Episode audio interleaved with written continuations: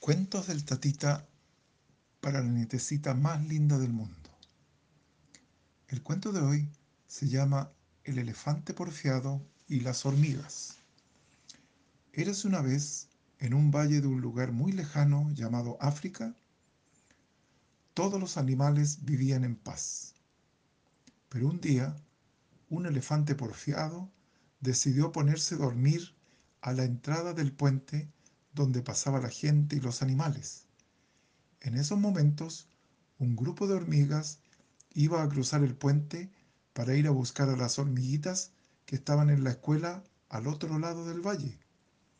Al ver al elefante acostado a la entrada del puente, las hormigas lo despertaron y le pidieron que se, que se moviera para poder pasar a buscar a las hormiguitas.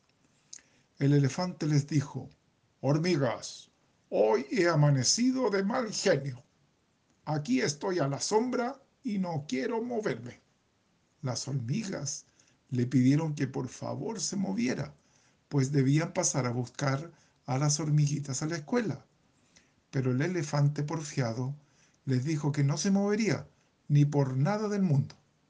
Así estuvieron las hormigas mucho rato, tratando de convencer al elefante que se moviera pero el elefante no se quería mover. Una hormiguita que iba con su mamá hormiga les dijo que tenía un plan para resolver esto. Las hormigas al principio no le prestaron atención, pero al ver que pasaba mucho tiempo y el elefante no se quería mover, le dijeron a la hormiguita que les explicara qué es lo que pensaba. la hormiguita les dijo que todo era muy simple, si el elefante no se quiere mover, nosotros lo vamos a sacar.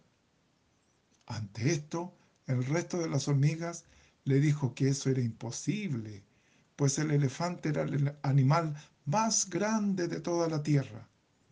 Nosotros somos hormigas, somos pequeñitas y no tenemos la fuerza para moverlo.